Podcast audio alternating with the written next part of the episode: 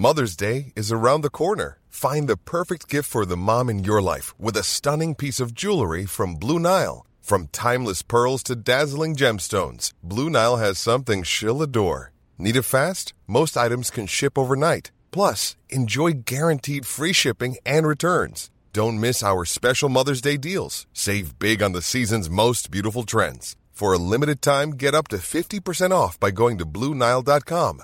That's Bluenile.com. Bienvenue dans cet après-midi sur CNews, largement consacré, vous le comprendrez dans un instant, à la mobilisation syndicale contre la réforme des retraites, puisque le cortège parisien, euh, à l'heure qu'il est, est sur le point euh, de s'élancer. On donnera évidemment la parole aux Français, aux législateurs aussi, avec euh, les questions au gouvernement. Ce sera tout à l'heure dans l'hémicycle, et puis à ceux qui assurent l'ordre tout au long de, l'après-midi. Tout cela débute après le journal de Mickaël Dorian. Bonjour Mickaël. Bonjour Nelly, bonjour à tous. 14e journée de mobilisation contre la réforme des retraites. Et vous le disiez, à Paris, le cortège va bientôt s'élancer depuis les Invalides en direction de la place d'Italie en passant euh, par le boulevard du Montparnasse et l'avenue des Gobelins à Paris où entre 40 et 70 000 manifestants, manifestants sont attendus aujourd'hui. D'autres rassemblements avaient lieu plus tôt ce matin, notamment à Nantes, Nantes où les manifestants ont commencé à battre le pavé dès 10h30. Je vous propose d'en écouter certains. Bah, la réforme, elle est passée, mais elle n'a toujours pas été acceptée par le peuple. Elle n'a jamais été acceptée par le peuple, euh, ni par, euh, par l'Assemblée en soi, parce qu'il y, a bien eu un vote pour, euh, pour, pour essayer de la faire interdire, qui n'a pas réussi. Vu comment ça se présente, on peut être un peu pessimiste, mais toutes les cartes n'ont pas été données. Et moi, je crois qu'il faut continuer. Il faut vraiment aller jusqu'au bout. Nantes, où les premières tensions ont éclaté hein, tout à l'heure. Quelques affrontements ont eu lieu. Vous le voyez euh, sur ces images, avec euh, notamment euh, des traînées de, gaz lacrymogène lancées par les forces de l'ordre pour tenter de disperser les manifestants. Pendant ce temps, Emmanuel Macron est en Normandie aujourd'hui pour les commémorations du 6 juin 1944. Ce matin, il a rendu hommage au, commandant, au commando Kiefer. Gauthier Lebret, vous suivez le président de la République avec Charles Baget et actuellement, vous êtes à Aromanche, toujours dans le Calvados, où le chef de l'État a inauguré le musée du débarquement. Absolument, il vient de sortir de ce tout nouveau musée. Michael, il a été accueilli euh, par une foule ici à Romanche. Vous allez le voir sur les images de Charles Baget, une foule plutôt favorable au président de la République, loin, très loin de cette nouvelle journée euh, de mobilisation et de contestation contre la réforme des retraites. Alors il faut dire que les casserolades ne sont jamais euh, les bienvenues en ces journées de commémoration. Souvenez-vous, le 8 mai, quand il était à Lyon, à la prison de Montluc, et qu'il a rendu hommage à Jean Moulin, les casserolades avaient déclenché la polémique. Alors ce matin, vous le disiez, il rendait hommage au commando Kiefer, c'est 177 Français venus débarquer le 6 juin 1944, il y a 79 ans, le tout en présence du dernier survivant, Léon Gauthier, et accompagné de sa première ministre Elisabeth Borne. C'est la première fois qu'on les voyait côte à côte. Après, vous savez, le recadrage qu'a subi Elisabeth Borne en Conseil des ministres la semaine dernière, un recadrage qu'Emmanuel Macron a balayé d'un revers de la main en disant que ce n'était pas de la littérature, mais du clapotis, du bruit de petites vagues comme ici en Normandie. Merci beaucoup euh, Gauthier Lebret et merci à Charles Baget qui vous accompagne. Dans le reste de l'actualité, retour cet après-midi sur les euh, heures euh, survenues les 3 et 4 juin à Ajaccio en marge du match qui opposait Ajaccio à l'Olympique de, Marseille. Plusieurs enquêtes judiciaires ont été ouvertes. Les précisions de notre correspondante en Corse, Christina Luzzi. Les auditions de la famille du petit Canzo seront réalisées ce jour, de même euh, que des examens médicaux approfondis à l'unité euh, médico-judiciaire de Marseille afin de déterminer euh, les dommages physiques mais également psychologiques subis. Les vidéos tournées au sein du stade Coty devraient quant à elles permettre de procéder à l'identification des agresseurs. Par ailleurs, une plainte a été déposée hier soir par la Ligue professionnelle de football qui entend se constituer partie civile à la procédure. La CA n'a pas déposé plainte pour l'heure face à l'émoi national suscité par ces agressions, euh, le parquet et les forces de police judiciaire attendent une collaboration active de tous les acteurs locaux euh, pour permettre à l'enquête d'aboutir rapidement afin de donner à la famille du jeune Kenzo euh, les réponses et les réparations attendues. Une élève de CP a été hospitalisée et placée sous coma artificiel après avoir été retrouvée inanimée au fond d'une piscine. Le drame a eu lieu hier à Paris en plein cours de natation à la piscine Georges Herman, près des buts de Chaumont. Plusieurs euh, professeurs, éducateurs et surtout maîtres nageurs étaient pourtant présents. Une enquête a été ouverte. La piscine est restée fermée aujourd'hui. Et puis le prince Harry est arrivé ce matin au, tribunal de Londres. Le duc de Sussex accuse le Daily Mail d'avoir collecté des informations illégalement, notamment en piratant sa messagerie vocale. Attendu euh, hier, il s'est fait attendre et s'est finalement présenté euh, ce matin à la haute cour de Londres. C'est la première fois qu'un membre de la famille royale britannique se tient à la barre d'un tribunal en plus d'un siècle. Et voilà, c'est la fin de ce journal. Euh, place euh, à l'actualité qui continue sur CNews avec Nelly Denac. C'est la parole aux Français. Merci beaucoup. Et l'actualité, vous l'aurez compris, sera dense cet après-midi puisque le cortège parisien est en train, de, se préparer à partir des Invalides pour rejoindre euh, la place d'Italie en, en, fin d'après-midi après une interruption de quelques semaines. Le retour de la contestation de la réforme par les syndicats et avant une échéance parlementaire dont on va évidemment reparler tous ensemble. 14e mobilisation donc. On égale d'ailleurs en ce sens le record de 2010 où on se mobilisait là aussi autour du même thème. Pour m'accompagner, Jean Messia est déjà arrivé. Bonjour Jean. Bonjour. Merci euh, d'être sur ce, plateau pour commenter cette euh, actualité euh, de mobilisation sociale. Merci à vous, Amaury Bucco, du service police-justice.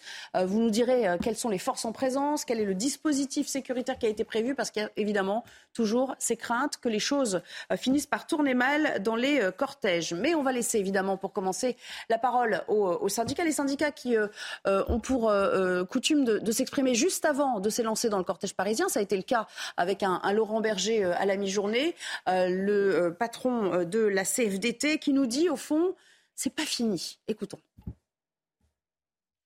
La démocratie, c'est aussi euh, accepter euh, euh, les résultats à la fin. Il n'y a pas d'illégalité dans, cette réforme. Moi, je trouve que c'est quand même une victoire à la Pyrrhus si jamais c'est comme ça que c'était vécu par, le président de la République et la première ministre. Je leur dis attention, attention sur les questions de pouvoir d'achat, d'organisation du travail, de, dialogue social. Si vous voulez nous présenter des mesurettes, ça ne va pas passer. Et donc, ce n'est pas la fin de l'histoire. Il y aura un mois de septembre, il y aura un mois d'octobre. On verra bien ce qui se passera. Un petit mot, euh, Jean Messia. Il nous dit que pas la fin de l'histoire. Alors déjà, il faut voir avec quels moyens, et ça va être fonction aussi de la mobilisation euh, euh, qu'on observera aujourd'hui. on précise quand même qu'il quitte la tête de la CFDT d'ici quelques jours. Donc après, il y aura un passage de flambeau. Pas sûr que comment dire, les consignes passent aussi bien, que le front syndical perdure aussi dans le temps. Comment vous la voyez, vous, la suite de l'histoire, pour se dissocier un petit peu de son commentaire? Bah, de manière générale, euh, il n'est pas du tout évident, si vous voulez, que la relève syndicale, de manière générale, euh, soit faite par des plus modérés. Euh, nous sommes dans un pays qui est devenu une poudrière. Il y a deux manières finalement d'interpréter ce qui se passe. Soit de dire la réforme des retraites a suivi son parcours à la fois légal, parlementaire, constitutionnel, et maintenant bah, c'est une affaire terminée, fermez le banc, rentrez chez vous. ça c'est, je dirais, la, la, version un peu épidermique euh, de, la lecture de cette réforme. Et il y a, euh, je dirais, une lecture qui peut être un peu plus vernaculaire euh, de ce qui se passe, c'est-à-dire de considérer que c'est le pic de l'iceberg de colère, au pluriel, qu'il y a dans le pays et qui continue à se trouver des exutoires comme, comme l'action d'aujourd'hui. Parce que, in fine, l'action d'aujourd'hui, si on la limite à la réforme des retraites, elle ne sert à rien. Oui, c'est vrai. C'est-à-dire que la réforme, elle, est déjà votée, c'est pas ça, y compris d'ailleurs l'examen du projet de loi de Lyotte dont on dit à juste titre que de toute façon ça sera écarté.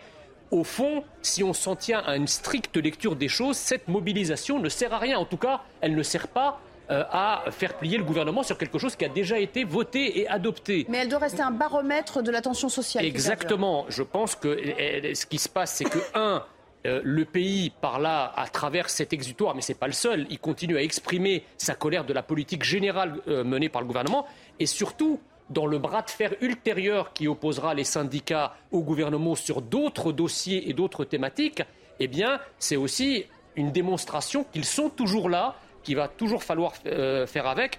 Et je dirais que Macron a fait un grand cadeau aux syndicats qu'on croyait morts, rappelez-vous, hein, puisque à l'occasion des Gilets jaunes, on avait dit, bah voilà, en fait, le monde syndical, les, intermédiaires, euh, euh, les corps intermédiaires sont effacés au profit d'une action plus directe du peuple sans direction, etc. Eh bien, à la faveur de cette réforme des retraites parfaitement impopulaire, le gouvernement aura réussi à remettre en selle l'action syndicale et les manifestations syndicales. Allez, on va prendre le pouls de ce qui va se passer dans, le cortège du jour avec euh, une intervenante, une, invitée dans ce cortège parisien. Bonjour Sandrine, euh, merci de répondre à nos questions. alors on m'a dit que vous étiez administrative à l'hôpital, il y aurait tant et tant de choses à dire. J'imagine que vous allez y venir petit à petit vous-même. Parlons, si vous le voulez bien, de la mobilisation d'aujourd'hui.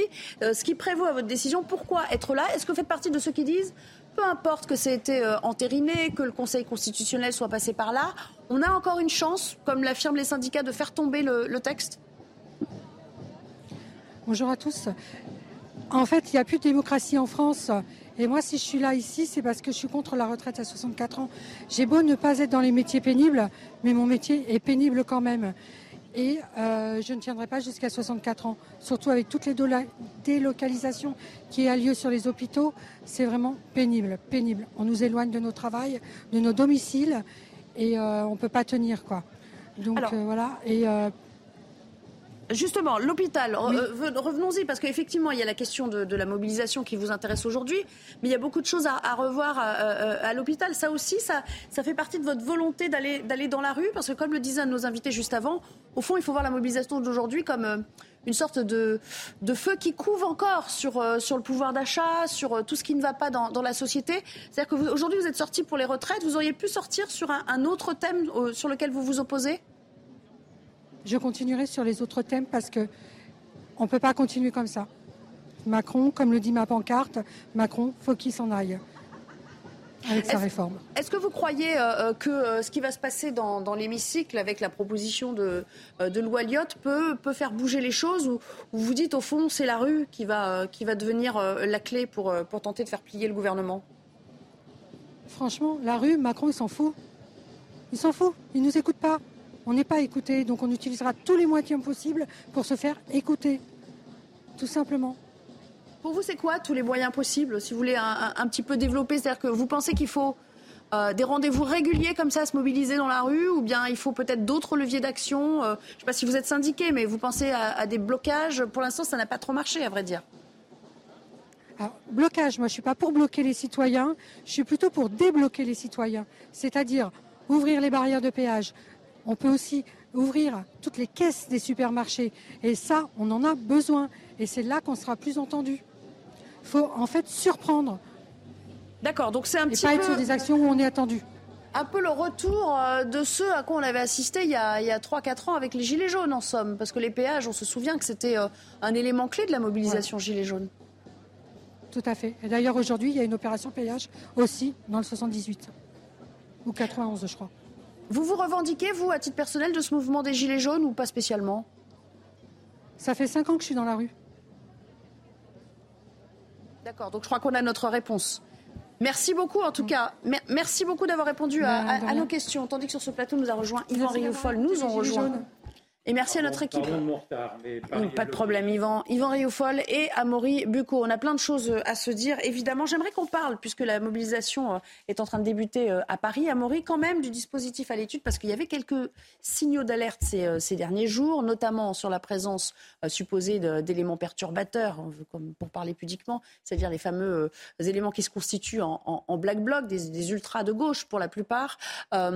combien pourrait-il être aujourd'hui, sachant que ça a déjà chauffé dans la région? Oui, justement. Alors sur le, plan des risques, effectivement, il y avait euh, plusieurs choses. D'abord, il y avait effectivement, euh, comme d'habitude, j'allais dire, les renseignements territoriaux qui font leur travail et qui essaient de savoir combien de manifestants vont être là, et parmi eux, combien sont ceux qui pourraient vouloir euh, casser ou s'en prendre aux forces de l'ordre. Alors là, ce qu'on avait comme chiffre, hein, on avait 400 à 600 000 manifestants sur tout le territoire, 40 000 à 70 000 à Paris, et à Paris, parmi ces éléments, eh bien, 1000 éléments à risque qui pourraient se mêler à ces, manifestants pour passer à la casse. Et puis, euh, c'était d'ailleurs un tweet de Gérald Darmanin qui indiquait que, les renseignements euh, craignaient la venue d'éléments radicaux euh, d'ultra-gauche venus de, l'étranger, de, l'Europe en fait, qui seraient passés la frontière pour rejoindre ces manifestants violents et pour eux aussi aller à la casse. C'est ce qui s'était passé, je ne sais pas si vous vous rappelez, à Sainte-Soline. Et après, après la manifestation, il y avait des éléments qui étaient venus de l'étranger pour cela. Et puis il y avait autre chose euh, qui inquiétait, c'est euh, la, la coïncidence entre l'anniversaire de la mort de Clément Méric, hein, ce militant d'ultra-gauche qui avait été tué lors d'une rixe par des militants d'ultra-droite, c'était le 15 juin 2013. Et il y a eu des manifestations ces derniers jours qui sont globalement bien passées, mais qui ont fait là encore venir des militants d'ultra-gauche de l'étranger, d'Europe. Et, Donc il y a quand même un travail de repérage là. Exactement. Et les policiers ont peur que ces précédentes manifestations d'hommage aient mobilisé des personnes de l'ultra-gauche qui aujourd'hui passent à l'action et deviennent violentes. alors, du coup, le résultat, c'est que, effectivement, par exemple, vous avez, alors je sais qu'à Rennes, hein, j'ai des remontées de sources policières, vous avez déjà un pré-cortège qui s'est formé avec 80 à 100 euh, ultras euh, qui sont à l'avant de, ce cortège et qui euh, taguent, essaient de casser des choses, etc., qui jouent un peu le, rôle assez classique du jeu de chat et de la souris avec la police en tête de ce cortège. Et puis on rappelle qu'à Nantes, pardon d'insister, mais il y a eu déjà quelques charges tout à l'heure. Hein. Tout à fait, oui, oui, bien sûr. Alors là, effectivement, c'est en fait ce qui est, très compliqué, c'est que c'est encore très tôt pour avoir des retours, mais effectivement, les, policiers ont déployé, j'allais dire, de, d'importants moyens. Il y a effectivement 11 000 policiers et gendarmes. Et puis la présence de drones, on sait qu'à Paris, hein, il y a un arrêté qui a été pris pour pouvoir filmer les manifestants d'en haut et savoir un peu ce qui se passe et éventuellement permettre aux policiers, notamment les braves, d'intervenir avant qu'il y ait euh, de la casse euh, sur des commerces. Merci, on se retrouve tout à l'heure, bien évidemment. Regardez cette image, c'est ce cortège parisien qui est en train de, partir. Hein. Pour ceux qui connaissent un peu Paris, là on est en plein 7e, on est parti des Invalides, direction euh, euh, le boulevard du Montparnasse, et puis après le point d'arrivée sera euh, la place d'Italie un petit peu plus tard dans l'après-midi. Pour l'instant, en tout cas sur ce qui semble être le pré-cortège, ça a l'air assez clairsemé, sous un beau ciel parisien certes, mais c'est vrai que d'un point de vue des chiffres de la mobilisation attendue, Yvan Rioufol, c'est pas pas la mobilisation des des, grands jours. Est-ce que, de votre point de vue, c'est un peu le champ du cygne? On verra bien. Oui, a priori, oui. Je pense qu'il n'y aura pas de 15e manifestation et que les syndicats ont perdu dans cette victoire à la Pyrrhus, parce qu'en effet, Emmanuel Macron, a priori, va faire passer cette réforme sans que jamais les députés n'aient pu la voter. C'est bien ça, quand même, la grande, irritation et le grand scandale démocratique, de mon point de vue, en tout cas. Je voudrais tout de même compléter le propos d'Amory dans le fond, parce que ce que l'on a vu apparaître également dans cette violence euh, sociale, c'est qu'elle ne s'arrêtait plus simplement, excusez-moi, au groupuscule d'extrême gauche euh, des antifas et, du reste, mais qu'elle commençait également à, s'immiscer au cœur même de ces, foules qui deviennent des foules en colère. Et quand, quand ces foules en colère disent qu'elles sont prêtes à tout, elles sont prêtes à tout, notamment pour essayer, en tout cas, de cautionner, sinon d'aller également prêter main forte à cette nouvelle violence-là.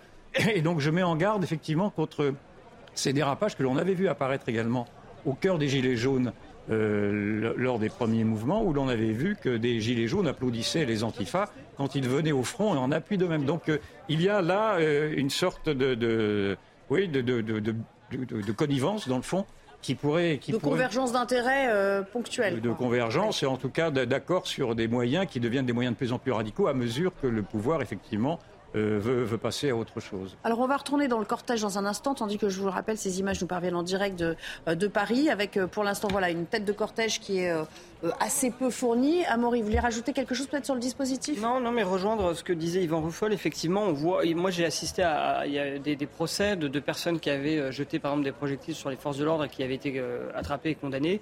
Et effectivement, c'était pas forcément des, des profils de personnes très radicalisées, c'était plutôt des personnes qui se retrouvaient là au milieu de la foule euh, sans antécédent judiciaire et qui étaient en colère et qui, étaient un peu pris par le phénomène de foule. Avec, euh, et qui se sont dit bon bah voilà je jette mon pavé et puis je vais jamais être puni parce qu'on est trop nombreux à le faire et c'est pas grave. Et d'ailleurs il y a eu un, long papier dans un, dans un grand quotidien euh, du, euh, du soir euh, hier qui, qui, définissait ces types de profils un peu, un peu disparates, à vrai dire, hein, avec des profils iconoclastes, certains qui sont très idéologues, très politisés depuis toujours, et puis d'autres qui, par opportunisme aussi, se, sont, se sont joints à, ce mouvement. Alors, oui. juste aussi faire une petite Assez rapidement, on va retourner D'accord, je suis désolé. Non, mais ce que je voulais dire, ce qui est peut-être important, c'est qu'effectivement, sur la mobilisation aujourd'hui, euh, les jeunes sont peut-être moins présents aujourd'hui parce qu'il y a à la fois euh, le baccalauréat euh, qui est en cours de préparation pour de nombreux élèves et puis aussi les examens dans les universités qui sont déjà passés ou sont en cours. Et donc moi ce qu'on me disait du côté de la police c'est qu'effectivement il y aura probablement moins de jeunes lors de cette manifestation aujourd'hui. D'accord. Vous êtes en train de nous dire que Manès Nadel ne sera pas là en fait. Hein? La voie lycéenne. Non, je, je, je, je sais pas. Je la peine. Jean Messia, un mot sur l'anticipation. Est-ce qu'on peut déplorer hormis ceux qui se joignent au mouvement qui se greffe un peu par opportunisme, concernant les éléments identifiés de l'ultra-gauche et les antifas euh, euh, de, de l'international européenne, on va dire, on peut déplorer un manque d'anticipation ou est-ce qu'il y a une sorte de fatalisme comme ça à dire bah, on peut rien faire donc on les laisse venir et puis on intervient après coup? Bah, il y a deux choses. Il y a effectivement peut-être le, manque d'anticipation, ou en tout cas la prise à la légère euh, de cette menace. J'ai pour mémoire un tweet de Gérald Darmanin, je crois, qui date d'il y a quelques jours, où il disait qu'on attendait des centaines de personnes euh, radicalisées euh, d'extrême gauche qui arrivent depuis l'étranger. Et ils ont émis, je crois, 17 interdictions de territoire. Ce qui est dérisoire. Bah, Est-ce que le, dénivelé est un peu rude entre les, objets, enfin entre, entre la menace qui est l'ampleur de la menace telle qu'elle est identifiée par le ministre lui-même et l'action entreprise pour essayer de la circonscrire? On ne peut que s'étonner de ce décalage. Ça, c'est la première chose. Après, si vous voulez, le problème de, ce genre de grève, c'est que, euh, c'est, en tout cas de ce genre de manifestation, c'est que ce sont des manifestations par procuration en quelque sorte. Parce qu'on voit bien que même si il y a euh, une mobilisation de plus en plus faible, on voit quand même que la majorité de, pays, et les sondages après sondages le confirment, la majorité du pays reste farouchement opposé à cette réforme. Et Yvon Rioufol a rappelé à juste titre qu'en fait, cette réforme n'a été votée par personne, ni par les parlementaires, ni encore moins par le peuple français. Alors, on va y revenir parce qu'il est sûr qu'il y aura des réactions de cet ordre-là dans l'hémicycle lors des questions au gouvernement. Ça coïncide avec cette journée de mobilisation. Et là, ce sera à 15h. Nous y serons bien évidemment pour euh, écouter, prendre quelques questions euh, euh, en direct. J'aimerais qu'on reste dans la mobilisation stricto sensu et qu'on laisse la parole à ceux qui s'étaient mobilisés, notamment en région. Vous le savez, on, manifeste plutôt que, que dans la capitale. Ça a été le cas à Bordeaux. Quelques réactions sur le terrain. De toute façon, nous, tant qu'il ne sera pas retiré, ce projet, on continuera. Euh, on, va voir les, euh, députés, on, leur exprime notre mécontentement. C'est une réforme qui, euh, qui met en difficulté tout le monde, les femmes, les, futurs retraités, les générations à venir. C'est une, une, réforme qui est très injuste. Hôpital, on va encore fermer les urgences sur Arcachon, et ça c'est très grave cet été. Là, ça explose de partout. On voit que tout ce qu'il a mis en place, c'est en train de... Voilà, il y, a des conséquences surtout. Ça coûte cher de se déplacer parce qu'aujourd'hui, ben, ça coûte très cher d'avoir une voiture avec de l'essence. Euh, et, tout ça, on sent qu'il y a même des abandons de postes parce que les gens ne sont plus capables de mettre de l'essence dans les voitures. Voilà, ça rejoint un petit peu ce qu'on se disait tout à l'heure, c'est-à-dire que ça agrège beaucoup de mécontentement euh, euh, des Français euh, aujourd'hui. On va le vérifier avec une autre manifestante du jour. C'est à Paris. Claire, bonjour. Merci de nous rejoindre sur, sur notre antenne cet après-midi. Vous êtes dans le cortège parisien. je ne sais pas si on peut vous, vous apercevoir. Voilà, vous êtes. Vous êtes dans le cortège pour la CFDT. Est-ce que vous avez. Qu'est-ce qui préside à votre envie d'être là aujourd'hui, sachant que pour beaucoup, c'est un peu la fin des haricots sur le plan législatif et sur le fait que finalement la mobilisation n'a pas pris à la hauteur de ce qu'on espérait. Bah juste nous, on espère quand même qu'avec cette mobilisation, même si ça n'a pas pris comme on espérait, on espère quand même que les choses vont, vont évoluer, montrer que le peuple est là. Parce que 64 ans, c'est non, comme on dit. Moi, en tant que chauffeur de car, je ne me vois pas à 64 ans emmener les enfants à l'école, conduire un car. Euh, voilà, c'est pour ça. Donc on espère que cette mobilisation va quand même euh, aider à faire des choses, à faire bouger les choses pour jeudi et faire changer les choses pour jeudi. Est-ce que, euh, est que vous pensez que la, mobilisation à 400, 500, 600 000 va être de nature à faire plier Emmanuel Macron ou l'exécutif? Là où, quand vous étiez plus d'un million, il ne vous a pas entendu, au fond. Bah, J'espère que, franchement, cette dernière, fin, pas la dernière, j'espère qu'on en fera d'autres, que cette mobilisation va faire bouger les choses, faire comprendre à M. Macron, en restant poli, que les choses vont quand même évoluer, que leur dire que 64 ans, c'est pas possible. Euh, il y a beaucoup de métiers pénibles qui ne peuvent pas travailler jusqu'à 64 ans, donc euh, non, il faut que les choses bougent, il faut que les choses changent. Il y, a encore des, espoirs du côté du, Parlement, maigre espoir. Vous misez là-dessus ou vous vous dites tout va reposer sur nos épaules maintenant parce que les parlementaires disent qu'il y a eu un déni de, de démocratie euh, représentative. Est-ce que vous vous dites, bon, bah, c'est maintenant, c'est, c'est la rue qui va se mettre en, en, branle-bas de combat? Euh, oh, bah, On espère qu'avec cette mobilisation, les choses vont quand même bouger. Quand même, ça va faire bouger un peu les choses, voir que le peuple français n'est pas d'accord à ces réformes. Et euh, d'ici jeudi, j'espère que la Constitution va changer quelque chose quand même, pouvoir dire non à certaines choses. Une question d'Yvan Rioufol pour vous, tiens. Oui, on pourrait tout de même reprocher à, vos manifestations euh, de répéter une sorte de rituel très historique. Cela fait maintenant des décennies qu'on vous voit manifester sous les mêmes drapeaux. Mais n'avez-vous pas le sentiment que cette méthode de protestation commence à s'essouffler? Ça a été dit, le pouvoir ne recule pas. Et de plus, vous n'avez pas réussi à agréger auprès de vous toute une partie, la grande partie du secteur privé qui non plus ne vient pas rejoindre ces manifestations-là. Ma question est est-ce qu'il est n'est pas temps, dans le fond, de, de, réfléchir à autre chose Protester naturellement, si vous voulez protester, mais peut-être au-delà d'une manifestation rituelle. Bah, on est obligé de protester pour montrer quand même qu'on est là, le peuple français. Puis euh, Macron, c'est un petit peu une dictature. Donc c'est arrivé à un moment où c'est une dictature, donc il y a un moment il faut savoir dire non. Et le peuple français est là, dans les rues, pour montrer qu'on est là et qu'on dira non à sa réforme. Nous, on est non contre la dictature. Tout à l'heure, on a eu une, manifestante avant vous qui nous disait il va falloir réfléchir à d'autres moyens d'action pour reprendre un petit peu le flambeau de la question euh, d'Ivan. Euh, ça passe, selon elle, par des blocages, des levées euh, de barrières de péage, occuper le terrain là où ça, où ça bloque finalement aussi les usagers. Pour vous, c'est la bonne méthode ou ça risque de mettre les Français en, face à face? Après, il peut y avoir certains Français qui peuvent euh, ne pas l'accepter, mais je pense que les blocages, c'est le mieux ce qu'il y a à faire. Comme nous, hier, la CFDT a fait un, blocage, enfin pas un blocage, a distribué des tacs à Ringis pour montrer comme quoi on était là et qu'on était non pour la réforme à 64 ans. Jean Messia, peut-être une question. Oui, moi je pense que effectivement la manifestation euh, restera euh, le cœur du réacteur de la contestation sociale euh, c'est ainsi depuis, euh, depuis un siècle et je pense que ça n'est pas prêt de s'arrêter. En revanche, euh, il n'est pas exclu, évidemment, d'étoffer cette action sociale, ces, manifestations, par d'autres types d'actions. Vous, vous, en avez cité quelques-uns, mais je pense qu'aujourd'hui, voilà. il y a aussi des actions peut-être à faire de manière un peu plus dématérialisée, si je puis dire, euh, bon, je sais que vous, un certain nombre de syndicalistes êtes très présents sur les réseaux sociaux, etc. Je, pense que de toute façon, euh, le, pays est tellement en colère et le pays est tellement devenu une cocotte minute euh, qu'un seul canal d'évacuation de cette colère ne, suffit, ne, suffit, plus et que malheureusement, on va aller vers, je pense, une forme de radicalisation sourde, sans doute, mais de radicalisation tout de même. Moi, je pense pas que ça soit une radicalisation. Je pense que le peuple français en a marre et faut que toute la France, en fait, se soulève et fasse comprendre qu'il y a certaines choses qui passent, certaines choses qui passent pas. Et tant que Macron ne voudra pas, nous, on sera là tout simplement. Merci beaucoup et on vous souhaite euh, écouter une, une, belle manif sur ce, beau, soleil parisien, euh, une manif paisible et pacifique. Merci beaucoup Claire d'avoir répondu euh, à nos questions. On s'interrompt quelques minutes et on revient. On ira à Bordeaux avec un, retraité qui nous attend et qui aura sans doute lui aussi beaucoup de, de questions. À tout à l'heure.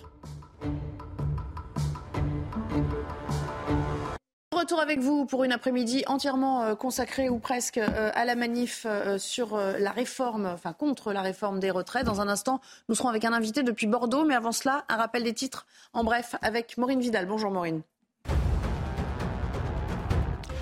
Dans le Pas-de-Calais, un détenu de 45 ans est mort dans une rixe au centre pénitentiaire de Longness. Les faits se sont déroulés dans la cellule de l'agresseur. Il aurait étranglé l'homme avec un lacet puis l'aurait égorgé selon un syndicaliste. Il s'agit d'une prison où les détenus sont autonomes dès 7 heures du matin à l'ouverture de leur cellule. Pour le moment, le parquet n'a pas encore donné suite. Une fusillade cette nuit à Grenoble. Six personnes ont été blessées. Il s'agirait d'un règlement de compte sur fond de trafic de drogue. Les tirs ont retenti vers 1h du matin dans le quartier de la Villeneuve, à proximité d'un point de deal. La police judiciaire a été chargée de l'enquête pour tentative d'assassinat. Après l'attaque du barrage de Novakakovka, Vladimir Zelensky a déclaré que le monde doit réagir. En effet, l'Ukraine réclame une réunion d'urgence au Conseil de sécurité de l'ONU à la suite de la destruction partielle du barrage dans une région contrôlée par Moscou qu'elle accuse de responsable. Dans un communiqué, le ministre ukrainien des Affaires étrangères appelle l'Union européenne et le G7 à imposer de nouvelles sanctions dévastatrices à la Russie. Merci Maureen. Nous sommes de retour euh, à l'antenne pour euh, continuer à suivre la mobilisation contre les retraites. Et vous le savez, euh, le matin, on se mobilise plutôt en région. Le cortège à Bordeaux est arrivé à destination. Nous sommes dans ce cortège avec Michel. Bonjour Michel, vous avez une soixantaine d'années, vous êtes ancien chauffeur, chauffeur de taxi. Vous teniez à être là aujourd'hui. Alors déjà, on va le dire, les retraités et Emmanuel Macron, c'est une histoire compliquée. Est-ce que vous étiez des mobilisations passées et, euh, est-ce que vous vous dites euh, ça va continuer encore? Oui, bonjour Nelly. J'étais de toutes les manifestations contre ces projets. D'accord. Alors pourquoi aujourd'hui aujourd'hui, c'est qu'on a. Aujourd'hui, parce que parce que c'était une mobilisation générale, tout simplement. D'accord. Si j'étais venu hier, euh, j'aurais été tout seul. Michel, j'ai une question. Euh, ça fait 14 fois qu'on se mobilise contre euh, le texte qui finalement est passé. Il y a des premiers euh, euh, décrets d'application euh, qui, sont, tombés. Ça veut dire que la réforme, elle va, s'appliquer. Est-ce que vous les avez toutes faites, les manifs? Et est-ce que vous vous dites, je serai là et, je ne lâcherai rien jusqu'à la prochaine?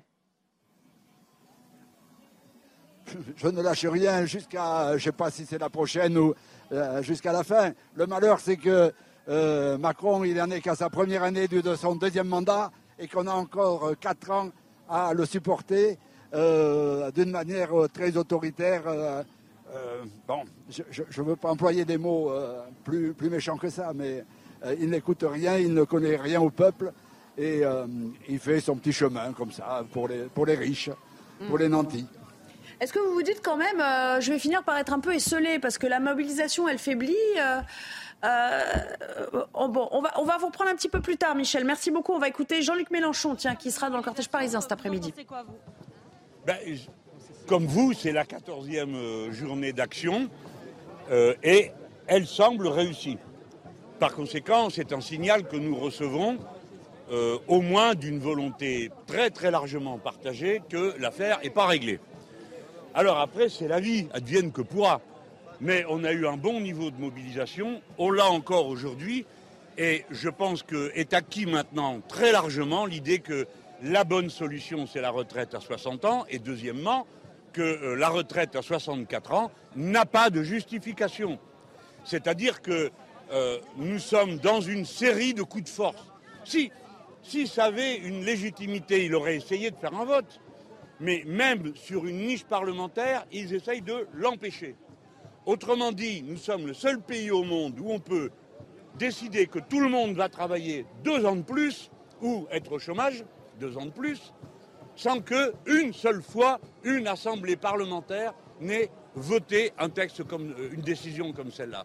Je pense que vous savez, les Français se sont empoisonnés petit à petit et ils ne se rendent plus compte d'à quel point tout ça est choquant et n'a plus rien à voir avec l'idéal républicain. Puisque, alors on ne peut plus manifester, c'est interdit, on n'a pas le droit de taper des casseroles, c'est interdit, on n'a pas le droit de déposer des amendements, c'est interdit, on n'a pas le droit de voter, c'est interdit aussi. Tout ça n'est pas normal. Et Manuel Bompard et, et Mathilde Panot ont eu raison de dire que les insoumis parlementaires vont saisir les organismes internationaux qui surveillent l'évolution des démocraties. Car tout ça n'a plus rien à voir avec l'idée qu'on s'est fait jusqu'à présent d'une démocratie en France. Quand même, les jeux sont faits à l'Assemblée cette fois, non? Non mais madame, le vôtre aussi, le jeu, il est fait, vous mourrez. Et moi aussi. Alors évidemment que si on y va comme ça, euh, qu'est-ce que vous voulez qu'on fasse? Non, les jeux ne sont pas faits, pardon, je blague, hein, mais euh, les jeux... Jamais la vie est, est sans cesse une pulsion créative. Il y a encore un débat qui va avoir lieu à l'Assemblée. Nous allons le mener jusqu'à la dernière minute, jusqu'à la dernière seconde. Si nous gagnons, nous aurons gagné. Si nous perdons, la lutte continuera.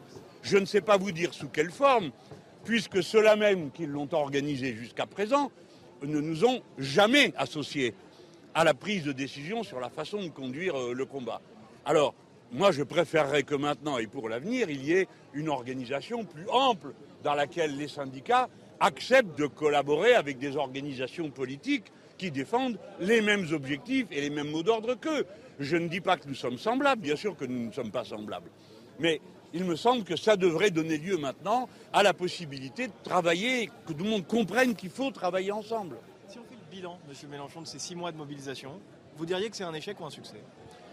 Bon, alors ça dépend à qui vous vous adressez. Si vous vous adressez, j'ai compris, mais si vous vous adressez à la part qui en moi réfléchit à l'évolution de la société française, je vous dirais que euh, il s'est passé quelque chose d'extraordinaire et qui laissera une marque indélébile euh, dans l'esprit des Français. Car rarement on a vu un mouvement social d'une telle ampleur, c'est le plus important depuis un demi-siècle, rarement on a vu une telle unanimité s'exprimer dans les sondages, dans les interviews, vous-même vous avez vu ça tout le temps autour de vous, de gens d'origine les plus diverses socialement et même politiquement, être d'accord pour dire qu'il y a une façon de vivre dont maintenant une masse de Français euh, ne veut plus.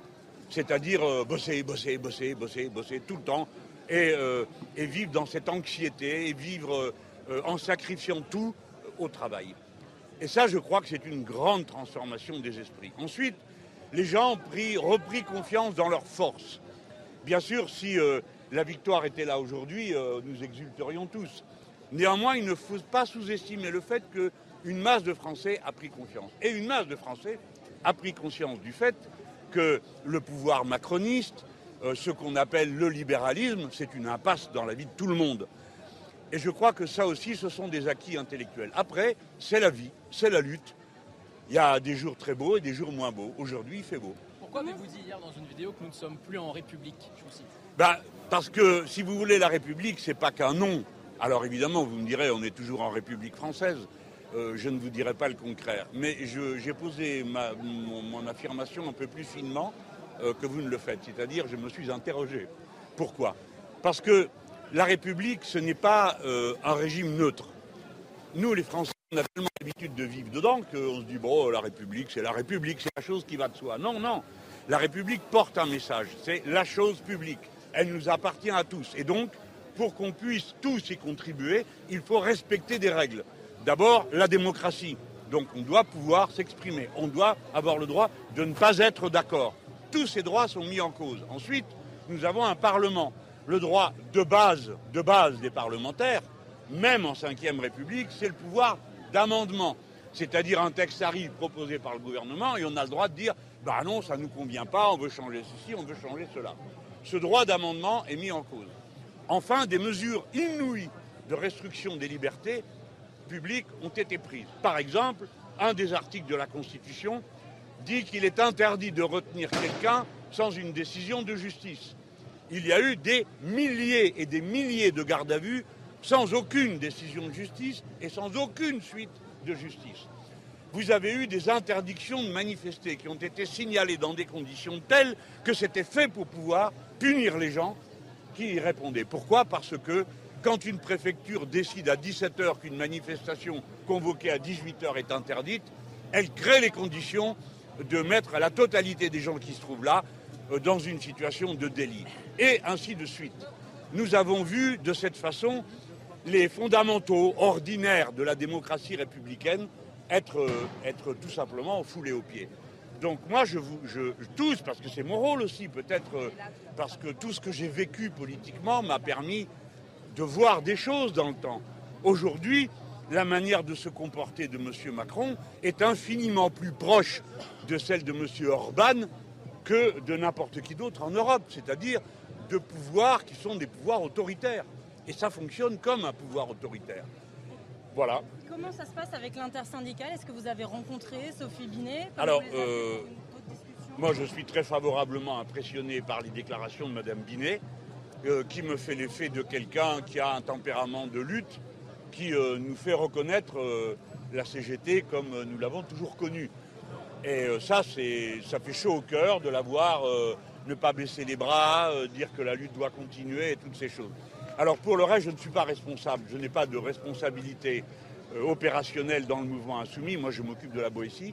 Euh, mais c'est à M. Bompard ou à Mme Panot qu'il faut demander qui il voit. Je sais qu'il y a des coordinations qui sont assez étroites au niveau de la NUPES, euh, mais avec les syndicats, et là, je crois qu'on n'a pas beaucoup avancé. La présidente de l'Assemblée euh, devrait rejeter l'amendement Lyotte au titre de l'article 40. Pour vous, c'est une ligne rouge? Mais cette malheureuse a eu euh, quelques jours de volonté de résistance, a essayé de défendre euh, la dignité de l'Assemblée. Elle est tout de même instruite et cultivée. Elle sait que le droit d'amendement, c'est quand même la base. Deuxièmement, qu'il y a à l'Assemblée une sorte de droit coutumier, si vous voulez, qui faisait que l'article 40, euh, il y a. Alors l'article 40, il vous interdit de proposer quelque chose si ça coûte des sous. Bon, alors qu'est-ce que vous pouvez proposer d'autre que de dire ah, tiens, aujourd'hui il fait beau C'est pas sérieux. Donc quand c'est le tour euh, des, euh, des parlementaires, lorsque les parlementaires proposent quelque chose qui vaut dépense, alors on dit on met un gage. Bon, en fait, euh, c'est un gage plus ou moins sérieux, en général toujours pareil. Des taxes sur l'alcool ou sur les cigarettes. Donc s'il fallait calculer la quantité de clopes qu'il faudrait fumer ou de bouteilles qu'il faudrait boire pour arriver à financer tout ce que depuis 50 ans les parlementaires proposent avec ce gage, vous voyez bien que ça ne serait pas sérieux. Donc on le fait par une sorte de coutume. hein. Et euh, on a toujours fait comme ça. Tout le monde, de tous les partis, de tous les horizons. Et tout d'un coup, elle dit Ah ben non, ce n'est pas constitutionnel. Et là, elle, euh, elle déchoit de sa charge. Elle n'est plus la présidente de l'Assemblée nationale. Je ne dis pas que c'est un métier facile, hein, c'est un mandat facile. Elle est devenue le petit bras armé euh, de M. Macron. En quelque sorte, elle n'existe pas. Pas plus qu'on dirait dans un coucou que euh, le rouage ou le coucou existe. Non, c'est une pièce d'horlogerie de la Macronie. Point final. Laurent, Laurent Berger a dit le match est terminé, vous diriez la même chose? Je ne sais pas de quel match elle parle. Si c'est euh, le match avec l'intelligence, je crains qu'elle perde et le match elle continue. C'est Laurent Berger. Laurent, Laurent Berger. Laurent Ah bon Eh ben, ah bah, il a parlé d'un match. Je crois que c'était Aurore dont vous me parliez. Vous avez dit Aurore, monsieur. Non, il a dit Laurent Il a dit Laurent. Merde, Laurent Aurore. Bobine. Donc, je, répète, je répète ma question. Laurent Berger a dit le match est terminé. Vous diriez la même chose? Non, du tout. Pour moi, c'était pas un match. Euh, un match, c'est toujours sympa.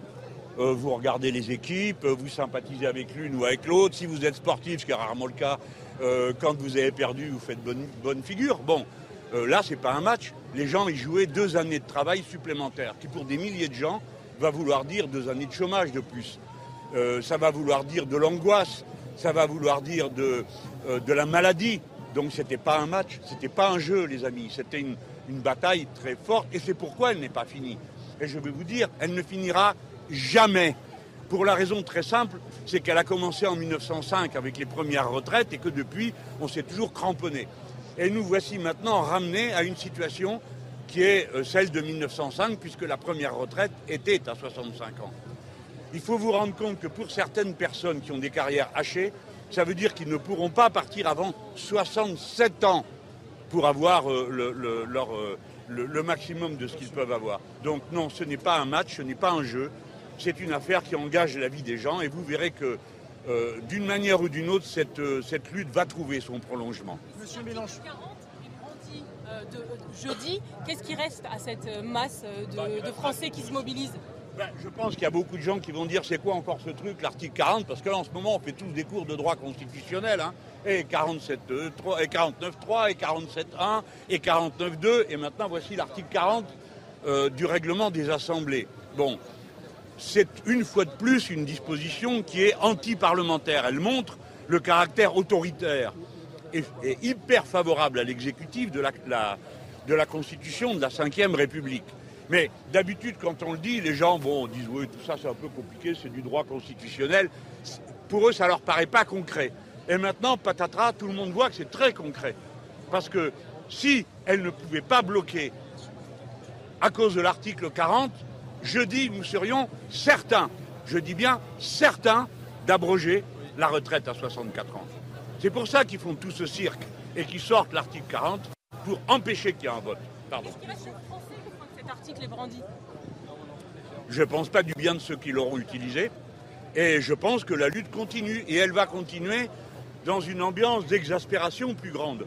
Parce que les gens ont vraiment l'impression qu'on ne peut parler de rien. On ne peut pas amender, on arrive à l'Assemblée, on a le droit de rien, on va dans la rue, on a le droit de rien. Euh, on n'a jamais le droit de rien. On a juste le droit d'applaudir, de s'enthousiasmer, de se réjouir et, euh, de, et de je ne sais pas quoi avec notre monarque présidentiel quand euh, il est entre deux séjours à Versailles. La lutte, elle va continuer. Revenons à cette manifestation. Est-ce que vous craignez des débordements 1000 éléments radicaux sont attendus. On va passer devant Oui, la rotonde. Non, pas 1000, euh, 250 000. Parce que vous savez que dans ce pays maintenant, on annonce des bandes armées, on ne fait rien pour les arrêter, mais on les annonce. On annonce la participation à la manifestation deux jours avant, et regardez comme ça tombe bien. Le jour où ça a lieu, ça correspond pile poil au chiffre. Monsieur Darmanin, c'est assez foutu de nous. D'accord Qui s'occupe des bandes de fascistes et viendra après nous dire ce qu'on doit faire. Parce qu'il y en a plein d'autres, cet homme et de ses manières de faire. Cet encouragement permanent, cette indifférence qu'il a à ce qu'endurent les travailleurs et leurs syndicalistes. Vous avez vu les, scènes qu'ils ont fait, à juste titre, personne n'était d'accord pour qu'on aille embêter le chocolatier. Mais alors, quand on enlève un délégué syndical, qu'on le roue de cou, qu'on lui vole son argent et qu'on le jette sur la route, il n'y a pas un mot du ministre de l'Intérieur pour dire que ce sont des méthodes inacceptables. Vraiment, M. Darmanin est une espèce de, de ministre euh, du Rassemblement national à l'intérieur du gouvernement macroniste et rien d'autre. Et rien d'autre. Vous ne craignez pas les, les débordements aujourd'hui? Non, pourquoi je les craindrais? Il n'y en aura pas. Ça, c'est pas parce que M. Darmanin m'annonce la présence des provocateurs ou de je sais pas qui. Pardon? Les services de renseignement. Les Oui, vous les fréquentez, vous l'ont dit à vous?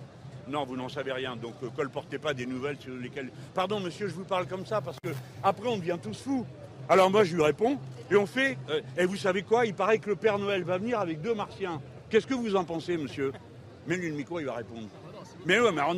On crée des événements qui n'existent pas. Ou bien, quand ils existent, on n'est pas capable de les évaluer sérieusement. Voilà, je proteste contre cette manière de faire. Aujourd'hui, nous sommes en train de défendre le droit à la retraite, et encore, hein, à 62 ans. C'est ça qu'on est en train de faire. Pas de s'occuper des clowneries de Darmanin et de sa mise en scène euh, de son cauchemar Même s'il préféré. y a moins de monde dans la rue, ça sera quand même une journée réussie. C'est une journée de lutte, et il n'y a que la lutte qui paye. C'est si on ne se bat pas qu'il ne se passera rien. Alors, euh, bon, est-ce qu'il y a moins de monde dans la rue? Je ne sais pas. Moi, on m'a dit que si, il y en avait toujours autant. Alors, on va voir. La lutte va continuer même après l'article 40, Ouais. mais elle continuerait sous quelle forme? Eh ben, nous allons voir, parce que c'est d'abord aux syndicats, c'est eux qui ont mené la lutte jusque-là. C'est eux qui l'ont organisée. Nous, nous, avons fonctionné comme euh, une force de, renfort. hein.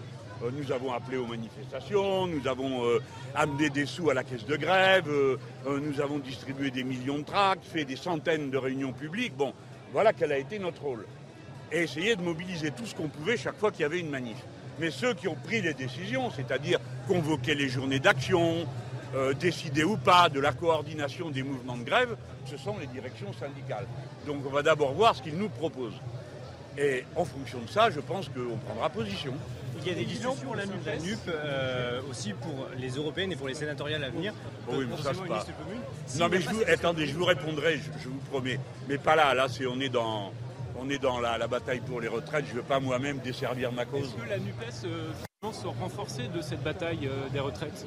Bah, euh, apparemment, euh, bon, tout le monde a dit, je ne sais pas pourquoi, hein, ah, c'est le RN qui progresse, qui progresse. Voilà, Jean-Luc Mélenchon à l'offensive qui dit beaucoup de choses, qui parle de déni de démocratie, qui dit que ça n'a plus rien à voir avec euh, l'idéal républicain, ce qu'on vit, et qui évidemment euh, se projette aussi sur euh, l'article 40, cette disposition qu'il juge antiparlementaire. Mais il y a encore un débat, et il n'a pas complètement renoncé, mais enfin il est quand même, tout le monde en prend pour son grade. Hein. Gérald Darmanin, dont il dit que c'est plus un ministre du Rassemblement national infiltré en fait euh, au sein de ce gouvernement. Euh, Emmanuel Macron, qui est plus proche aujourd'hui de Victor Orban, on aura le temps et l'occasion euh, de développer tout cela dans un instant. On va faire une courte pause et puis on revient, et notamment pour les questions au gouvernement. À tout à l'heure. Votre après-midi d'info sur euh, CNews reprend, euh, et notamment dans la mobilisation du jour à Paris, juste après le JT de Michael Dorian. Il en est question, j'imagine, Michael. Absolument. Rebonjour euh, Nelly. Bonjour à tous. 14e journée de mobilisation contre la réforme des retraites à Paris. Le cortège s'est élancé euh, depuis les Invalides direction la place d'Italie. Il passera notamment par le boulevard du Montparnasse et l'avenue des Gobelins. Paris où entre 40 et 70 000 manifestants sont attendus aujourd'hui. Peu plus tôt dans la journée, des grévistes de la RATP et de la SNCF ont envahi le siège des Jeux Olympiques de Paris à Saint-Denis, munis de fumigènes et au cri de pas de retrait, pas de JO. Je vous propose d'écouter ce manifestant interrogé tout à l'heure. Cette réforme des retraites, c'est deux ans de plus et que euh, malheureusement pour eux, l'année prochaine, ils vont avoir besoin de nous. Ils vont avoir besoin euh, bah, des salariés, des euh, agents de RATP, des cheminots, mais pas que. Et donc on est venu leur dire, bah, écoutez, vous voulez nous mettre deux ans de plus, bah, nous, il n'y aura pas de JO. Et très clairement, on lâchera pour les JO, ils auront besoin de nous. Ils auront besoin de trains supplémentaires, ils auront besoin de métros supplémentaires. Et nous, on est venu leur dire que ça se ferait pas gratuitement, ça se ferait pas généreusement. Ils auront besoin de volontaires. Les volontaires, ils les trouveront pas parce que quand on met deux ans de plus à des agents comme nous, c'est pas entendable et c'est pas, voilà, c'est pas quelque chose qu'on accepte. Quand on a une assemblée et un gouvernement qui fait un bras d'honneur à tout ça, et ben nous, on est venu leur dire qu'on n'ira pas au travail. On fera pas en sorte que les JO se passent bien, ça c'est clair. Pendant ce temps, Emmanuel Macron, qui est en Normandie, a refusé de faire de commentaires sur euh, cette journée de, de mobilisation. Le président de la République a inauguré tout à l'heure un nouveau musée du débarquement. Plus tôt dans la journée, il a rendu hommage aux soldats du commando Kiefer. On écoute le président de la République. C'est une journée de commémoration et je suis là, à Romanche, aux côtés du maire et des équipes pour euh, justement célébrer ce, ce nouveau musée. J'étais ce matin à Colville-sur-Mer avec nos bérets verts. Dans ces moments-là, il ne faut pas faire de commentaires politiques. Il faut voilà, célébrer l'unité de la nation, remercier nos anciens et nos alliés.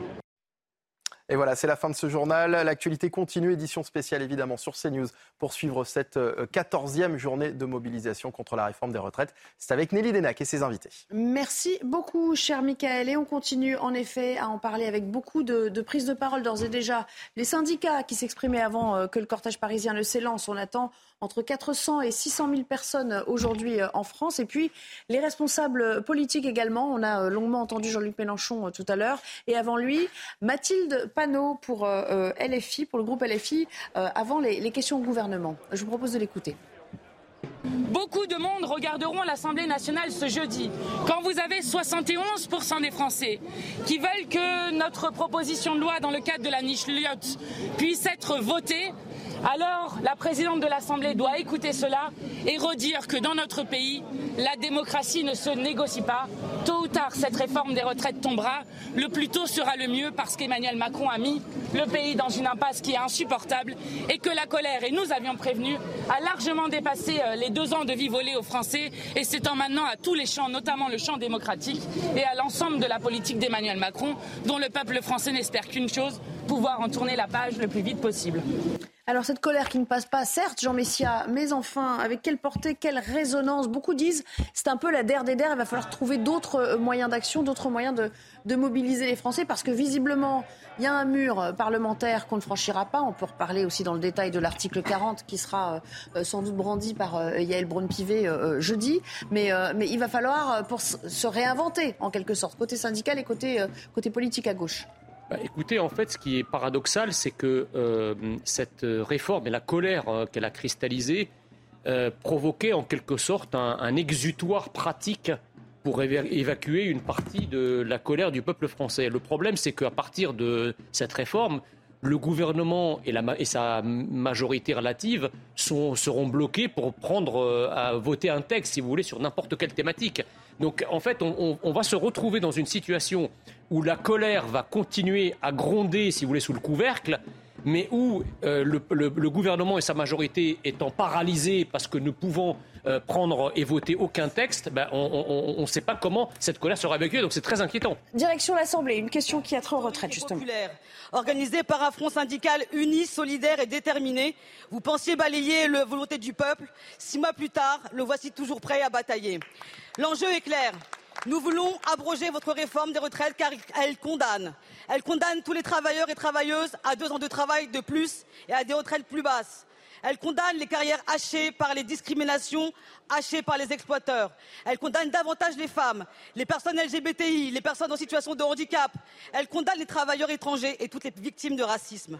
Elle condamne les précaires, celles et ceux qui subissent mais ne baissent jamais les bras. Pour imposer cette réforme ONI, vous agissez de manière autoritaire. Et cela vous conduit au pire, piétinement de nos institutions. Vous bafouez la séparation des pouvoirs en décidant de ce qui peut être débattu ou non, en muselant l'opposition. Vous remettez en cause le droit d'amendement des députés, du jamais vu dans l'histoire. Vous vous dites garant de la démocratie, mais qui croyez-vous tromper? Vous sortez de l'arc républicain que vous avez constamment à la bouche. Vos magouilles causeront votre perte. Vous accompagnez l'agonie de la Ve République. Vous exécutez la volonté d'un homme seul qui veut soumettre le peuple. Madame la Première ministre, je vous le dis, notre peuple reste debout et digne. Jamais vous ne le mettrez à genoux. Et pour cette raison, vous avez déjà perdu. La volonté du peuple est ainsi. Tôt ou tard, nous abrogerons cette réforme des retraites. Nous gagnerons. Alors je vous demande simplement, allez-vous cesser de fouler aux pieds notre démocratie? Allez-vous écouter le peuple et renoncer à cette réforme injuste et injustifiée? Allez-vous laisser le Parlement voter? Allez-vous admettre votre défaite morale et politique? Je vous remercie. La parole est à Monsieur Olivier Dussopt, ministre du Travail, de plein emploi et de l'insertion. Merci euh, Madame la Présidente, Mesdames et Messieurs les députés. Madame euh, la députée, vous avez, Madame la députée, euh, dit que la réforme ne porterait en elle finalement que des effets négatifs. C'est pourtant cette réforme qui va d'abord permettre au système de protection sociale de subsister et donc garantir aux générations qui viennent une pension de retraite. C'est cette réforme qui va permettre de revaloriser la pension d'un million huit cent mille des retraités actuels et de deux cent mille nouveaux retraités par an. C'est cette réforme qui va permettre, Madame la députée, de mieux prendre en compte les carrières longues et notamment de mieux aider ceux qui ont commencé à travailler avant 18 ans.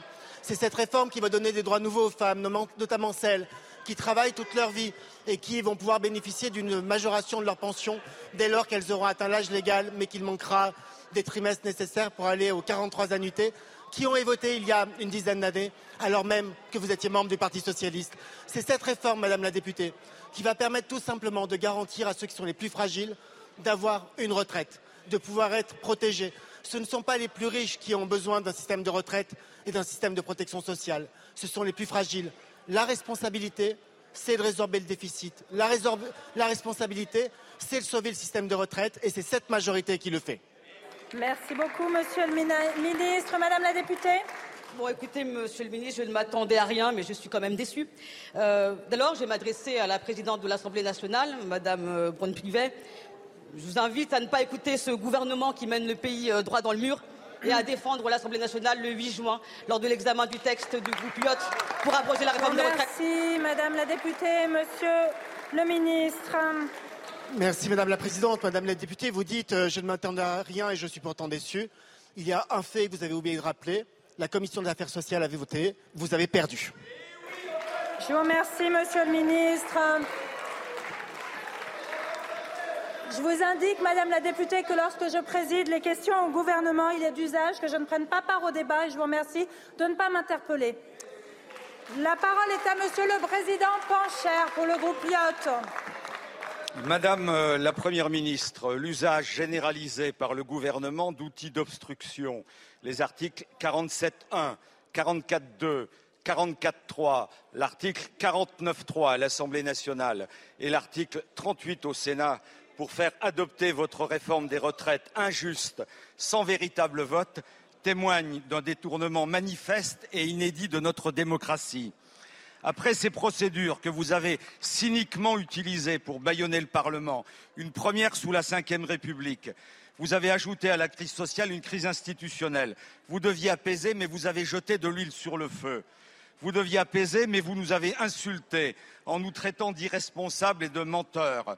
Vous vous êtes même érigé en membre du Conseil constitutionnel, ce que vous n'êtes pas, en effaçant la séparation des pouvoirs je voulais solennellement, Madame la Première ministre, vous mettre en garde, ainsi que les présidents de groupe qui cautionnent cette funeste stratégie qui va créer une jurisprudence, empêcher désormais les groupes parlementaires de déposer des propositions de loi qui auront le moindre impact financier je voulais vous rappeler l'article 3 de notre Constitution. La souveraineté appartient au peuple français, qui la délègue à ses représentants, nous les députés, ainsi que l'article 24. Le Parlement vote les lois, nous votons les lois. Le général de Gaulle expliquait que notre Constitution, c'est des institutions et une pratique. Vous ne respectez pas ces bonnes pratiques, vous ne respectez même pas le père de la Ve République. La démocratie est notre bien le plus précieux. Notre groupe et de nombreux autres députés sur nos bancs veulent la préserver. Madame la Première ministre, quand allez-vous apaiser notre pays en laissant enfin les députés voter la loi?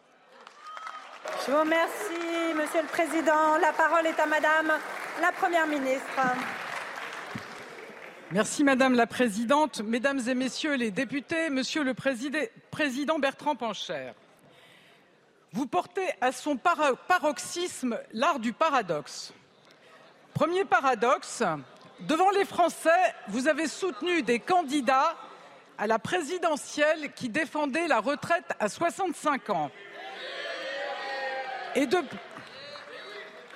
Et depuis quelques mois, vous êtes le porte-voix d'une alliance contre nature, de la France insoumise au Rassemblement national, hostile à toute mesure permettant de garantir le financement de nos retraites.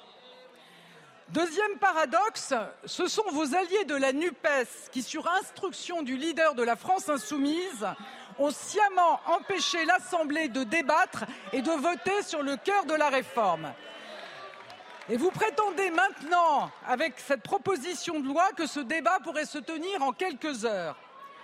Monsieur le Président Bertrand Pancher, vous le savez, et Monsieur le député de Courson, grand défenseur de la rigueur budgétaire, le sait aussi, votre proposition de loi est inconstitutionnelle.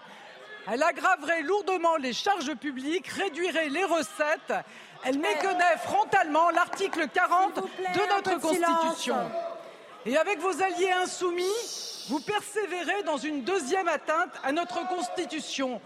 Le contrôle de la recevabilité a été dévoyé à des fins uniquement partisanes. Et aujourd'hui, dans une nouvelle atteinte au principe même de notre démocratie, vous prétendez ignorer un vote clair et net en commission des affaires sociales qui a abrogé le premier article de votre proposition de loi. Alors cette proposition de loi sera débattue jeudi en séance publique. Je ne vais ni anticiper ni préempter ces débats à venir, mais ils doivent avoir lieu dans le cadre fixé par notre Constitution. Gaston Monerville, que vous aimez citer, disait que violer la Constitution, c'est attenter aux droits même des citoyens. Alors, Monsieur le Président Pancher, la démagogie permet de faire les gros titres, mais elle conduit aux déceptions, aux colères et au rejet de la politique comme de nos institutions. Alors, respectez la Constitution, respectez les 175 heures de débat parlementaire, respectez le vote des députés en commission. Monsieur le Président Pancher, mettez enfin vos actes en cohérence avec vos propos. Merci beaucoup, Madame la Première ministre. Président Oui, ma- Pancher. Madame la Première ministre, vous deviez apaiser le pays. Vous continuez à jeter de l'huile sur le feu. Tout ça n'est pas responsable. Je vous remercie. La parole est à Madame la Présidente Berger pour le groupe Renaissance. Un échange assez vif, en effet, entre euh, un député euh, et euh, Elisabeth Borne à l'instant. Euh, Elisabeth Borne piquée à vif par une question et avant le débat, vous le savez, jeudi sur la proposition de loi Lyotte pour tenter de faire abroger la réforme des retraites, sur un détournement de la démocratie, le député qui lui disait vous nous avez insulté, euh, vous avez effacé la séparation des pouvoirs dans ce pays et c'est une funeste stratégie pour empêcher les réformes qui ont un impact financier. En, guise de réponse, elle lui dit votre projet de loi est tout simplement inconstitutionnel. Il a été mené à des fins partisanes. Voilà, on voit à peu, près de quel euh, bois la majorité se chauffe avant, euh, jeudi, et donc sans doute euh, cet article 40 qui sera brandi. La, mobilisation du jour, la mobilisation syndicale, elle visait précisément à faire pression hein, avant cette niche parlementaire de Lyotte jeudi. C'est compliqué parce que maintenant on a compris, en gros, euh, euh, Jean Rio- euh, Yvan Riofol, que, que l'article 40 allait être brandi. Il aura, pas de- il y aura pas de surprise. Tout juste aura-t-on des échanges un peu musclés jeudi, quoi. Non, il n'y aura pas de surprise. Ce que je vous disais en préalable de cette émission, c'est que la surprise aura été de voir que l'Assemblée nationale, en tout cas, aura été empêchée de voter sur un texte. Alors il y a eu une motion de censure qui a été rejetée, mais cette motion de censure a été rejetée parce que les, députés ne voulaient pas d'une crise de régime, mais on, les a empêchés, on les a forcés à se taire sur un projet, un, projet de loi qui peut-être, très vraisemblablement, aurait été rejeté par l'Assemblée. Donc ceci est constitutif, de mon point de vue, d'une crise de la démocratie, d'une impossibilité aujourd'hui que nous avons au cœur de la République à débattre. Et j'entends donc, de ce point de vue-là, je trouve que Jean-Luc Mélenchon a raison de se plaindre de cette absence de débat. À cette réserve près que Mélenchon lui-même participe à cette absence de débat quand lui-même traite de fascistes tous ceux qui ne lui ressemblent pas. Et je, fais procès, dans le fond, à, la NUPES de vouloir s'approprier cette colère qu'il dit être une colère française à travers sa propre personne. Il y a une sorte d'image subliminale qu'il veut donner en disant qu'il représenterait l'ensemble des colères sociales à travers sa personne. Non, ce n'est pas vrai. Vous avez toute une partie de la population qui ne se reconnaît pas non plus dans ces retraites, mais qui ne rejoindra pas ces mouvements syndicaux, précisément parce qu'ils sont confisqués par la NUPES. Et donc, je trouve qu'il y a quand même un, illogisme de la part du- de, Mélenchon de, se plaindre euh, d'une absence de discours alternatif, si je puis dire, alors que lui-même se, prête euh, à ce manichéisme en déniant à ses opposants, euh, au Rassemblement national ou à, ou à la France ou, à, ou à- aux Républicains, euh, d'avoir à également euh, critiqué ce qu'il critique lui-même. Alors, Donc, il, il a quand même dit euh, la- l'immense majorité des Français euh, contestent la réforme des retraites, y compris euh, euh, politiquement ceux qui ne sont pas d'accord avec nous. Il l'a Oui. dit quand même dans sa prise de Oui, parole. il appelle même, il appelle même à tous, tous les travailleurs à se, à se rejoindre. Mais alors, dans ce cas-là, qu'ils ne tiennent pas un discours d'exclusion en disant que le Rassemblement national n'est même pas le bienvenu. Les représentants du Rassemblement national ne sont même pas bienvenus dans les euh, manifestations. en Il y a quand même là une incongruité. Un petit détour dans le cortège avec euh, Augustin euh, Donadieu. Euh, Augustin, euh, on n'en perd pas de vue, bien sûr, la mobilisation du jour à l'appel des syndicats. C'est la 14e du genre. D'ailleurs, on égale un record euh, euh, réalisé en, en- en 2010. Pour l'instant, il semblerait que le cortège euh, se poursuive euh, de manière pacifique, euh, sans, euh, sans débordement, contrairement à ce qu'on a pu apercevoir d'ailleurs en région. Racontez-nous un petit peu la, la teneur des slogans et surtout, surtout ce qu'on veut savoir, c'est si on y croit encore ou si on a l'impression que c'est plus une mobilisation en forme de baroud d'honneur oui, alors au cœur du cortège, on y croit dur comme fer. La mobilisation euh, ne faiblit pas, la motivation non plus surtout, mais on doit quand même remarquer et on doit quand même, euh, oui, faire la remarque qu'effectivement ce cortège est plutôt dispersé, euh, plus dispersé qu'à la normale, un cortège moins dense, mais avec autant de motivation que les 13 dernières journées de, mobilisation. Un point sur ce qui se passe actuellement ici au cœur de la capitale. Nous sommes toujours euh, boulevard des, des euh, Invalides et effectivement en tête de cortège, les services de renseignement ne s'étaient pas trompés. Euh, plusieurs centaines hein, d'éléments euh, euh, radicaux qui se sont euh, regroupés, qui ont effectivement commencé à chanter eh bien, des, des chants anti-police notamment, quelques pétards ici ou là, quelques jeunes qui ont pris des bouteilles de bière peut-être en prévision euh, de les euh, sur, sur des magasins ou autres. Pour le moment, la situation reste calme, mais tout de même, on sent euh, que quelque chose peut se déclencher très rapidement. Mais comme je vous le disais, le cortège et les manifestants pacifistes, qui sont évidemment en majorité encore euh, aujourd'hui lors de cette 14e journée de mobilisation, ils, croient dur comme fer et se rangent plutôt du côté de la CGT. Sophie Binet qui a dit qu'effectivement le combat allait continuer, les armes n'allaient pas être blessées, contrairement à Laurent Berger qui a laissé entrevoir que cette journée de mobilisation allait probablement être la dernière. Les manifestants pacifistes, la majorité encore une fois, eh bien, se rangent du côté de la CGT et veulent croire à l'abrogation de cette réforme des retraites à deux jours euh, bien de- des discussions à l'Assemblée nationale de la proposition de loi du, groupe Lyot. Ici, on sent une motivation euh, très importante avec à l'instant, vous le voyez sur nos images, euh, ce, bloc à la- à l'avant de, de ce cortège, voilà, avec des gens masqués et vêtus de noir comme à l'habitude, comme les 13 dernières journées de mobilisation déjà. Merci beaucoup et merci à Florian Pomme qui vous accompagne. À Maurice Bucco, puisqu'on parle sécurité, dispositif conséquent. Pour l'instant, donc, euh, ça confirme les inquiétudes qu'on avait. Il y a des éléments euh, de nature à perturber. Et puis, euh, le dispositif aussi dans les autres villes qui posaient problème, et notamment Amiens, puisqu'il y a aussi une, inquiétude autour de la fameuse boutique Trogneux. Oui, effectivement, le cortège à Amiens passe, tout près de cette boutique Trogneux. Je vous rappelle qu'il y a eu le, procès hein, des trois personnes qui avaient agressé euh, le gérant de cette boutique euh, lundi dernier. Et donc, évidemment, bon, c'était le cas depuis plusieurs mois en réalité, hein, mais il y a des, des- des CRS tout autour de cette boutique pour pas qu'elle soit attaquée. Alors, il y a effectivement eu quelques débordements à Toulouse, euh, Paris, on l'a vu, Nantes, Rennes, Rennes. La- le cortège hein, est plus ou moins, enfin la, la manifestation est plus ou moins sur le point de se terminer, mais il y avait entre 80 et 100 euh, membres de l'ultra-gauche qui se trouvaient devant le cortège et qui s'en sont pris à des commerces, qui ont tagué, bon, j'allais dire des choses Il y a eu des interpellations? classiques. Alors à Rennes, je ne sais pas encore. Je sais qu'en tous les cas, à Paris, il y a eu 14 interpellations, euh, principalement en amont de la manifestation pour port d'armes prohibées. Vous savez que les policiers dans les périmètres euh, délimités par la justice ont le droit de procéder à des fouilles. Il y a eu euh, 2700 contrôles qui ont été réalisés. Et puis cette autre information intéressante, c'est que 5 Italiens euh, d'ultra-gauche qui avaient été interdits de territoire. Vous savez que le, gouvernement, enfin les autorités ont pris 17 interdictions de territoire pour des membres de l'ultra-gauche de l'étranger. Eh bien, 5 d'entre eux, 5 Italiens, ont été interpellés à Aubervilliers ce matin. Le but de ces interdictions de territoire, c'est pas forcément d'interpeller les gens à la, frontière, puisqu'il n'y a plus vraiment de frontière, mais c'est au moins si on les trouve euh, sur le territoire, de pouvoir les appréhender avant qu'ils commettent des violences. Merci beaucoup. Euh, Jean, un dernier mot, euh, puisqu'on va se projeter un petit peu jeudi aussi.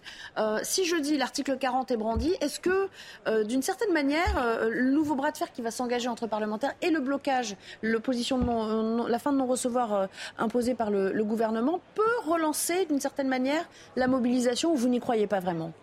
Relancer la mobilisation, je ne sais pas, mais ce qui est sûr, c'est qu'on a effectivement une opposition tous azimuts.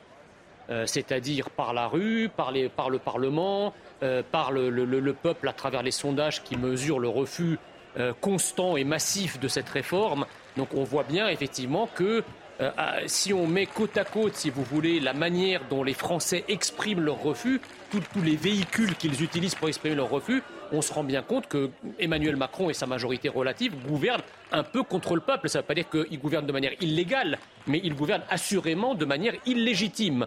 Ça, c'est ça, c'est une chose. La deuxième chose, c'est que je voudrais rebondir sur les propos de, de Jean-Luc Mélenchon, qui ne voyait pas d'insécurité ou de débordement dans les, dans les manifestations. Enfin, ça, c'est quand même assez hallucinant. Ah oui, il a Euh, dit il n'y aura pas de débordement il a dit il n'y aura pas de débordement, comme s'il n'en avait jamais eu, comme si c'est quelque chose que- qui est inventé de toutes pièces, euh, euh, qui, qui- qui- qui est, comment dirais-je, qui fait partie des lubies. Euh, du gouvernement, les services de sécurité le disent, mais en fait, euh, Jean-Luc Mélenchon, il, ne voit que ce qu'il veut bien voir, si vous voulez. Et donc, effectivement, comme ces débordements, ces radicalités euh, euh, gênent un petit peu euh, sa vision des choses, eh ben, il les écarte comme si elles n'existaient pas. Mais qu'on se rassure, il fait ça dans d'autres domaines. Merci beaucoup. Merci à tous les deux, tous les trois. Enfin, Amaury, vous allez rester sans doute en ma compagnie euh, au-delà. On, s'interrompt quelques instants et puis on reviendra dans ce cortège qui, pour l'instant, le rappelle, se déroule euh, paisiblement. On n'a évidemment pas une idée euh, du chiffre de la mobilisation à proprement parler, mais on sent bien euh, qu'elle a quand même euh, perdu un petit peu, euh, un petit peu de, sa, euh, de sa force euh, par rapport aux mobilisations passées. Petite interruption et on revient tout de suite. next.